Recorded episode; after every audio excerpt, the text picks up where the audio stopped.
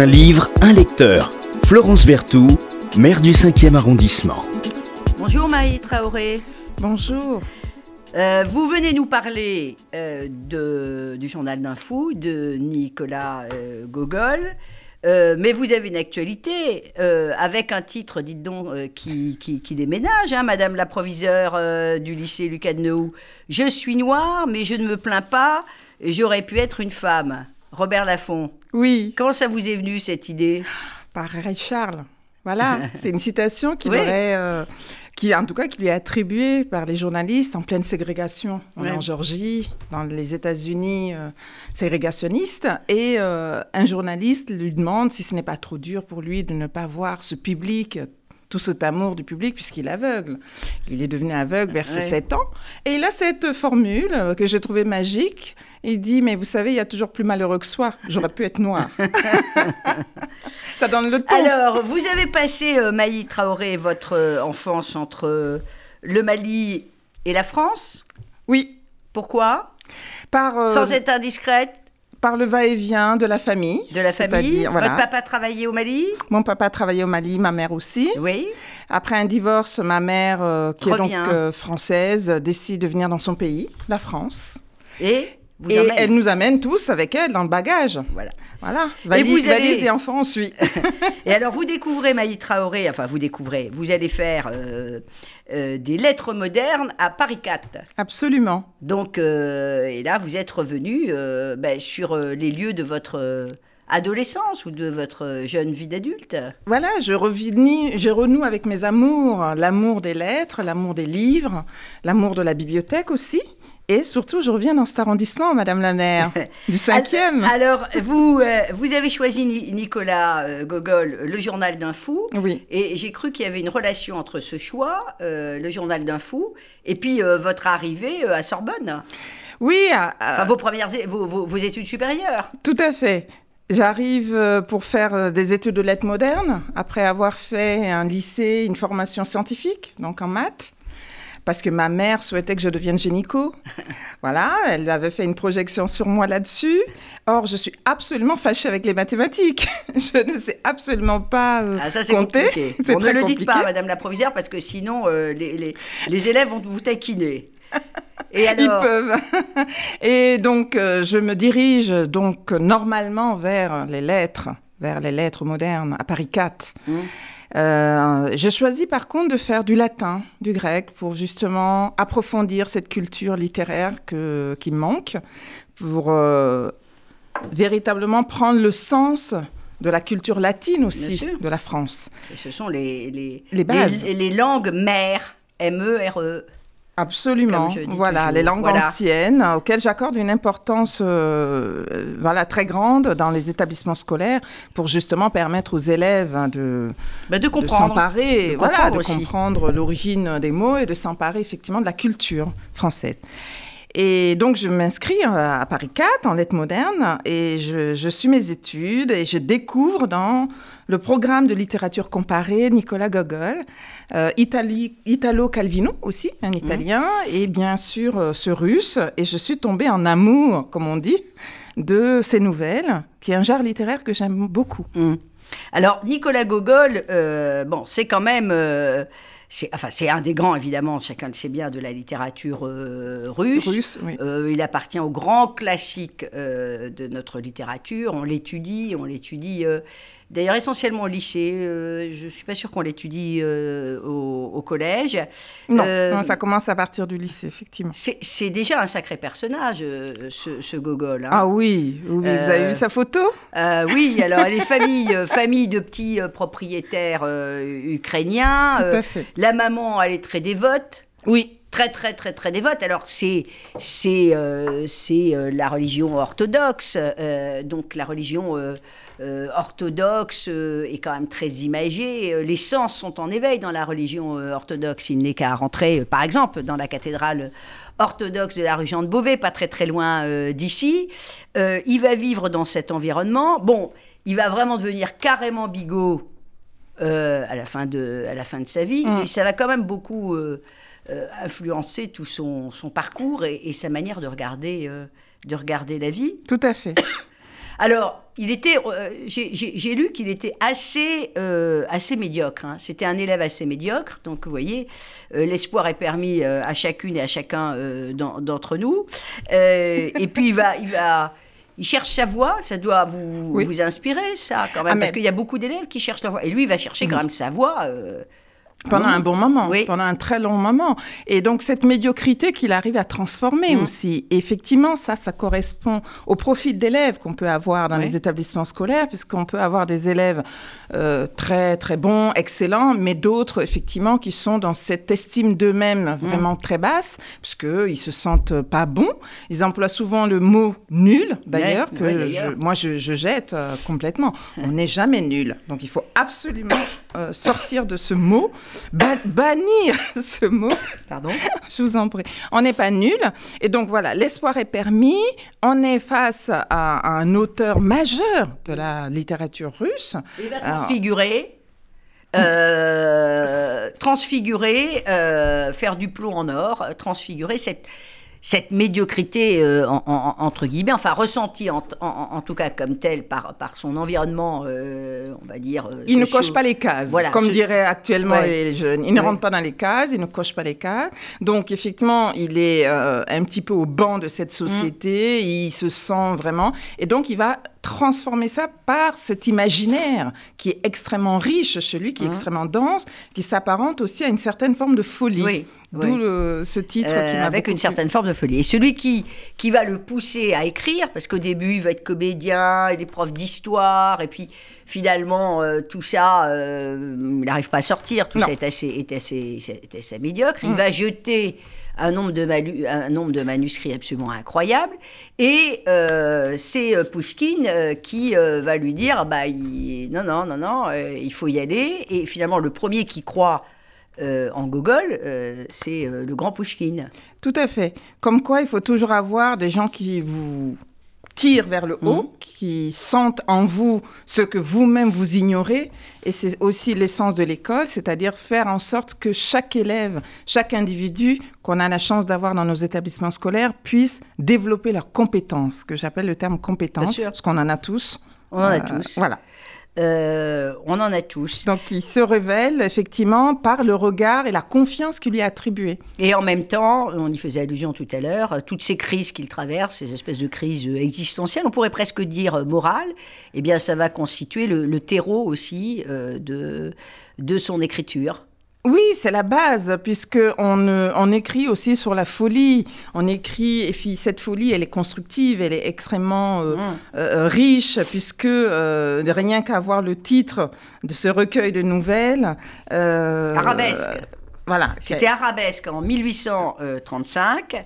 Euh, Tout à fait. Euh, il publie donc un, un recueil. Vous disiez tout à l'heure, euh, Maï Traoré, que c'était un genre que vous affectionnez dans Arabesque. Ah oui. Alors, il y a un peu tout. Hein. Oui, Euh, c'est un recueil qui est un peu voilà. euh, divers et Il varié. y a des notices qui- historiques, il y a des critiques. y a de tout. Enfin, c'est Gogol, quoi. hein. Ça va un peu dans, dans, dans, dans, dans, tous les sens. Et puis, il y, a la- il y a le journal d'un fou. Et on dirait qu'il est toujours fasciné, Gogol, par cette affaire de médiocrité. Parce que d'ailleurs, son dernier livre, Oui. Enfin, il va là encore euh, brûler d'ailleurs le dernier tome de son dernier ouvrage, euh, euh, Âme morte. euh, c'est vraiment tout le temps sur la médiocrité humaine. Moi, ça me donne pas toujours le moral hein, quand je lis Gogol. hein. Si- oui, mais parce que ça fait partie de la société. Il faut pas dire que tout le temps on est tout beau, tout va Ouais, bien, que bien tout, sûr. voilà. Et justement, ça fait partie de cette société de pouvoir transformer cette folie, de pouvoir Mm. transformer cette, ce que les autres peuvent appeler euh, euh, euh, les, voilà, la, la médiocrité, Mm. euh, le fait de ne pas avoir les compétences ou de ne pas croire en soi ou d'être complètement en deçà de ses capacités, eh bien, pouvoir transformer ça en positif, c'est extrêmement riche et bénéfique pour les élèves. Donc moi, ce, ce- lorsque j'arrive à Paris 4 et que je vois au programme Gogol, déjà le nom Gogol, voilà, où, non, on avait l'habitude de dire lorsqu'on était jeune, oh mais t'es Gogol, oh mais t'es Gogol, c'est une... Une expression. une expression qu'on peut souvent employer. Euh, et là, euh, Nicolas Gogol, de son nom, se, se, met à écrire ses petits recueils et autres nouvelles dans le manteau, effectivement, et on rentre dans un univers qui est très fantasmagorique, Ouais, ouais, qui ouais. est extrêmement imaginaire. Alors, et, il écrit à la première et personne. qui nous projette aussi dans autre chose. Alors, il y a beaucoup d'humour. Il y a notamment des dialogues. Euh, des dialogues surréalistes entre les chiens et ça c'est quand même et, et où on voit euh, Gogol finalement euh, parle de lui-même c'est-à-dire que oui. les chiens se, se moquent d'un personnage principal puisque c'est écrit à la première personne mais dont on a bien compris c'était quelque part un effet miroir sur Gogol. Donc Gogol à travers des chiens et la folie du personnage se moque de lui-même et a un regard absolument terrible sur lui-même Euh, Oui, il est terrible, mais le chien rapporte les propos du maître. Hein, parce que le maître, lui, est complètement. Là, on est dans le manteau, il est complètement fou et il raconte un petit. euh, tout ce qu'il aurait voulu être, cette projection professionnelle à la place de son patron. On est toujours dans la projection vers Mm. autre. On s'aime pas, on voit plus. euh, la pelouse est plus verte chez le voisin, comme on dit. Et là, les chiens sont les témoins de cela. Et c'est vers les chiens qu'ils vont aller, qu'il va, aller va aller. pour euh, recueillir ces confidences-là. C'est quand même fantastique. Alors, allez, allez lire ou relire euh, le journal d'un fou euh, de. Gogol, ce récit à la première personne. Ce- cette forme très particulière de folie que, que décrit Gogol a euh, été citée euh, en exemple pendant toute une partie du 19e siècle par beaucoup de, de spécialistes euh, psy qui feront étudier par leurs élèves ben, cette étude de cas, là, Proprichine, qui est le, le, le- le- le protagoniste Oui. principal de, euh, de, de- ce livre. Alors, vous parlez beaucoup, euh, Maï Traoré, de, cet euh, euh, aspect sur la mé- médiocrité, mais il y a un autre aspect aussi dans le livre de, Gogol, c'est quand même une dénonciation, euh, beaucoup disent que c'était involontaire d'ailleurs, de la société euh, russe de l'époque, mais qui peut être tout à fait euh, transfigurée euh, aujourd'hui. C'est-à-dire euh, cette, d'abord ce cloisonnement entre les, les- les classes et l'envie de, de- de toujours, de toujours grimper finalement. Oui, et de correspondre à ce qu'on attend, ce que, en tout cas, cette partie de la société attend de vous. C'est-à-dire que vous êtes dans une case et il ne faut pas en sortir. Donc, on est typiquement ce que Pierre Bourdieu dénonçait aussi, la reproduction. Mm. C'est-à-dire qu'il faut absolument rester en conformité avec les attentes de son rang de sa société. Il fait, vous l'avez dit, il est euh, d'une famille de propriétaires, donc on De est petits propriétaires petits propriétaires qui tendent vers euh, quand même à monter encore dans la sphère bah ouais, La ils rêvent d'être des aristocrates. Mais ça, voilà. le petit propriétaire ne peut pas devenir aristocrate Ah ben dans euh, la Russie tsariste. Ah ben totalement Ah ben euh, non, impossible. puisque la lignée est déjà tracée et que c'est impossible. Donc il y a cette frustration-là, il y a cette, euh, cette quête permanente de se projeter et d'être mieux. Et donc il arrive à se refigurer dans, dans ce parcours qui est complètement pour moi en tout cas traduit du russe,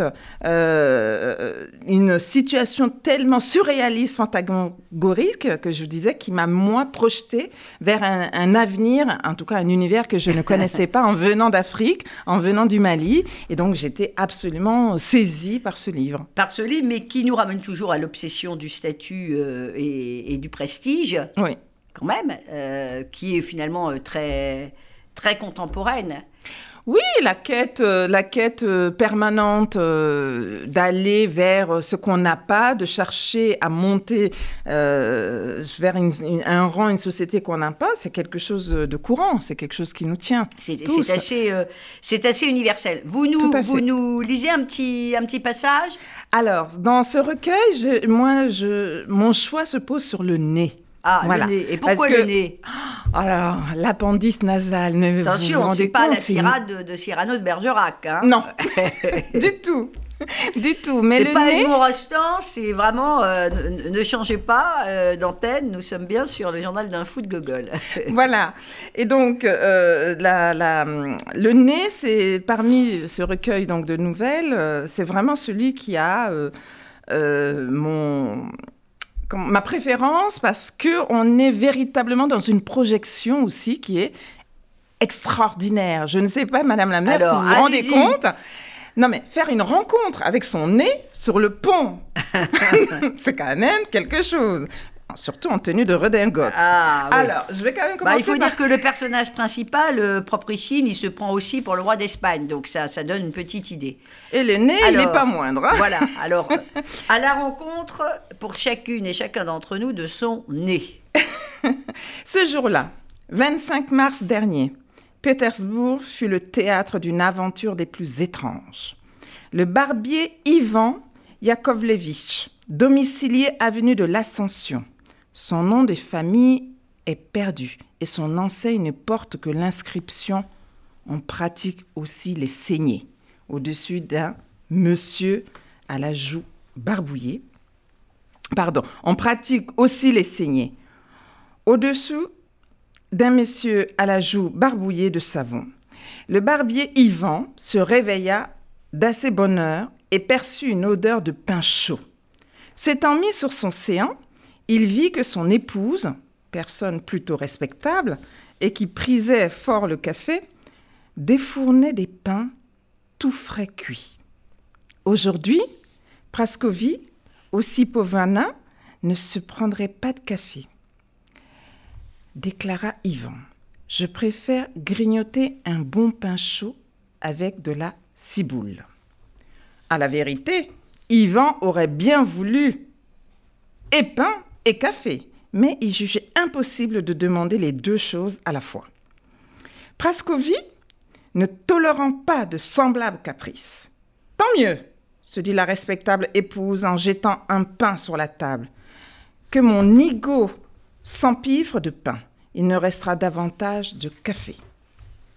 Respectueux des convenances, Yvan passa son habit par-dessus la chemise et se mit en devoir de déjeuner il posa devant lui une pincée de sel, nettoya deux oignons, prit son couteau et, à la mine grave, coupa son pain en deux. Il aperçut alors, à sa grande surprise, un objet blanchâtre au beau milieu. Il le tâta précautionneusement du couteau, le palpa du doigt. Qu'est-ce que cela peut bien être? se dit-il, en éprouvant de la résistance.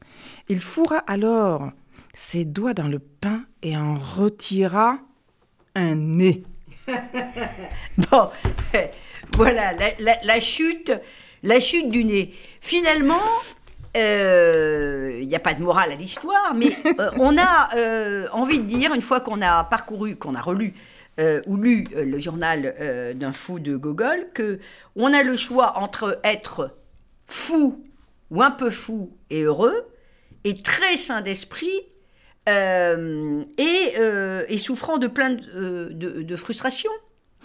Alors, loin de moi. Et souvent, on rend les autres responsables de ces, de ces frustrations d'une manière un peu caricaturale. Et de sa folie aussi. Et de sa folie. Oh, ben, on n'en souffre pas. Sa faute. Soit on est fou et heureux, soit on est très sain d'esprit et, ce sont les autres. Et, on va souffrir, forcément, parce qu'on va se rendre compte de ses, de ses insuffisances, euh, euh, de ses limites, etc. C'est un peu ça ce que nous dit Gogol aussi euh, en, en, creux. En, exergue, oui, ça peut être ça, mais cette folie peut justement lui permettre de sortir de cet ordinaire, de ce quotidien qui ne lui convient pas, qui ne rentre absolument pas dans la pensée, dans la projection qu'il se fait de sa vie.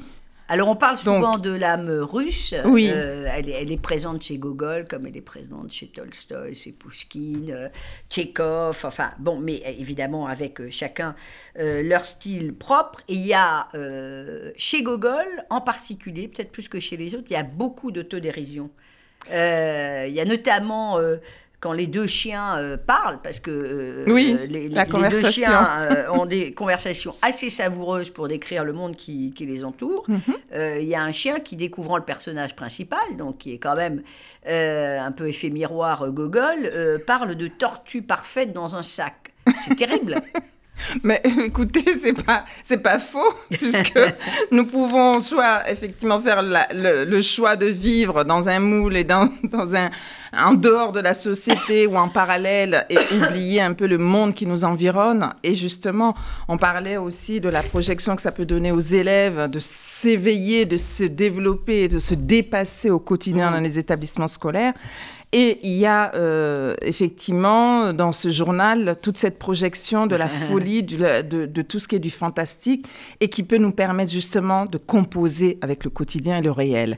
Et je trouve merveilleux qu'on puisse, grâce à la littérature, grâce aux livres, grâce à la manière des mots, se projeter. Vous les poussez beaucoup à lire, vos élèves Ils, ah lisent beaucoup Ah oui. Alors, le Caneou, pour les auditeurs qui ne, qui ne connaîtraient pas, hein, c'est un des, des, lycées euh, euh, qui forment euh, des, des, adultes et des, et des non-adultes, si vous me passez cette On a de 15 à... Voilà. voilà. Euh, au métier, Il n'y a pas d'âge, puisqu'il y a les cours du soir. Au métier du, au métier du verre, alors dans, le métier du verre dans toute leur acception. Hein, euh, oui. ça, va du vitrail euh, à la miroiterie, etc. Tout à fait. etc.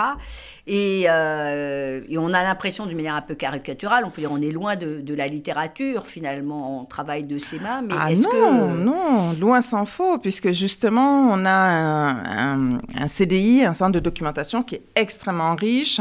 On a une professeure documentaliste qui passe effectivement énormément de commandes et les professeurs avec pour inciter les élèves à lire, puisqu'on a aussi les matières littéraires euh, qui accompagnent l'apprentissage euh, du travail en atelier, le travail très mmh. noble et ancestral du matériau vert.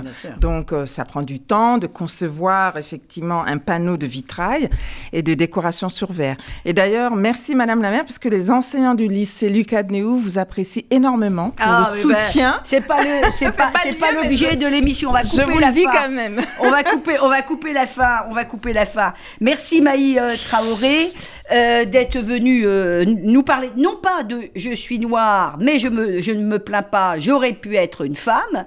Euh, ça, c'est votre actualité euh, littéraire, mais dans cette émission, on ne vient pas parler de son actualité euh, littéraire. Et il y a plein d'émissions formidables pour ça, et on vient parler d'un livre qu'on aime, et on essaye de donner envie de lire et de toujours lire, parce que lire, ben, c'est c'est appréhender aussi ses limites, l'altérité, le différent, et on a bien besoin de ça aujourd'hui dans une société qui est euh, fracturée. Euh, merci, euh, Madame la proviseure, d'être venue nous parler du journal d'un fou de Gogol à découvrir ou à redécouvrir. Je suis sûre qu'il y a une partie des auditeurs qui n'ont jamais lu le journal d'un fou, donc il faut, il faut y aller. Merci pour votre invitation. Au revoir.